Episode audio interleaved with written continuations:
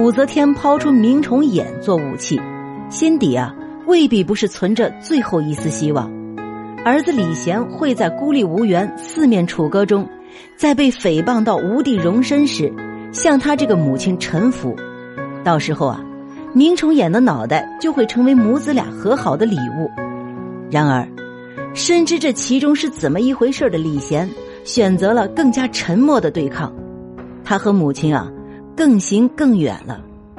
这时候，东宫开始想起李贤写的历史上著名的《黄台瓜赋》：“摘瓜黄台下，瓜熟子离离。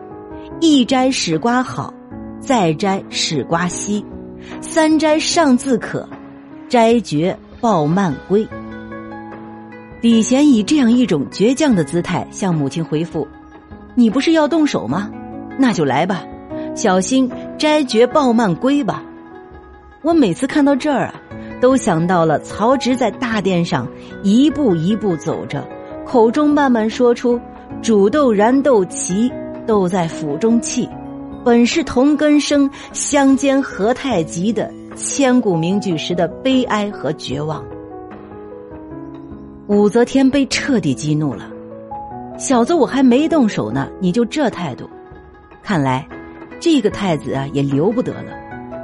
调禄元年，在李贤做了五年多的皇太子后，皇朝的大红人预言家明崇俨被人暗杀于洛阳的大街上。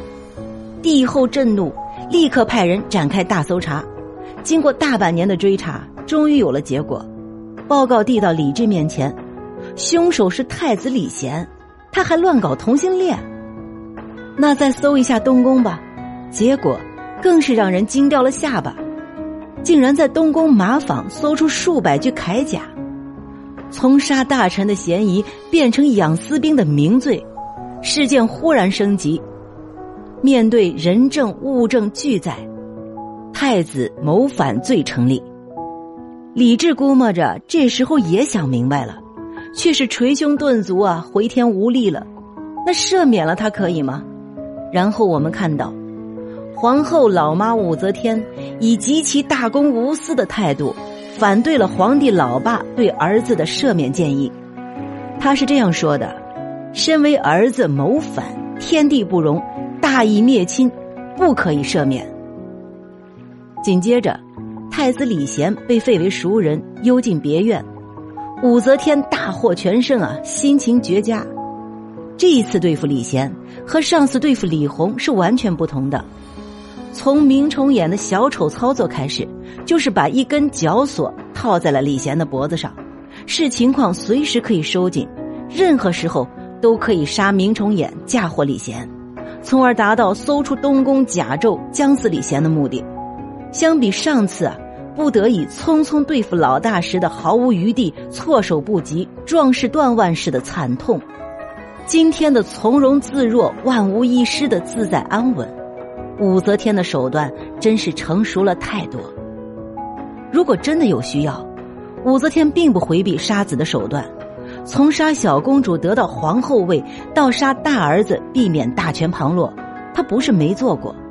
可杀自己的亲骨肉啊，终究不是一件令人愉快的事情。而这一次啊，整件事情从开始到结束如此圆满，李贤仍掌握在他的手中，射也好。醉也好，放也好，求也好，如此胜利，令武则天的心情啊多么愉悦啊！天下在手，他毫发无损；对手已经倒地，他损失的不过是明崇俨这一条狗而已。他从一开始铁鞭匕首式的驯马，变成了缰绳马掌头套式的驯马。不得不说，太子贤事件。是武则天政治手腕越发走向成熟的一个标志性代表作。此后，他把明崇俨模式玩的是越发娴熟。周兴、来俊臣、索元礼、傅由义等小人库里一批批的上来，争先恐后的充当他对付政敌的马前卒。等到没了利用价值啊，再一个个杀掉，平民愤解争端。武则天洗净双手。宛如卢舍那大佛神秘的微笑。太子李贤不久之后被流放巴州，若干年后死在巴州，从此再也没有能够回到长安。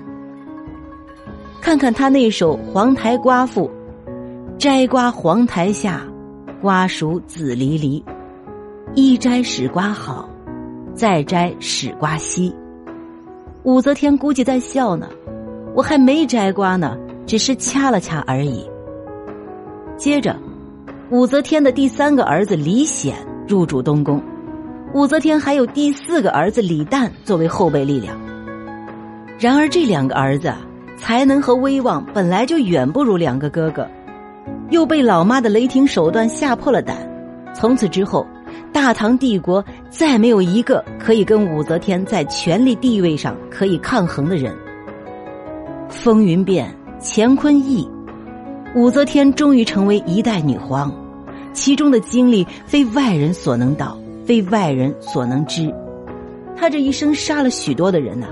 光是至亲就杀了四个哥哥、一个姐姐、一个儿子、一个女儿、数个儿媳、一个女婿、一个外甥、一个外甥女，以及很多的孙子、孙女、孙媳、孙婿等等。至于李唐宗室、王公大臣，那更是不计其数啊。他临死前还有三个儿女：李显、李旦、太平公主活着。这些年来，他们在母亲宛若命运大手的操纵下，天上地下，荣辱成败，生离死别，命悬一丝，惊险万端的，终于活了下来。虽然身边的亲人早已经心散，至少他们还活着，没少胳膊没断腿的。至于儿女们内心的千疮百孔。也许这位中国历史上唯一的女皇，在生命最后一刻，也只是带着混沌的微笑想：古往今来帝王之家的人们，谁的心里没有个千疮百孔的呢？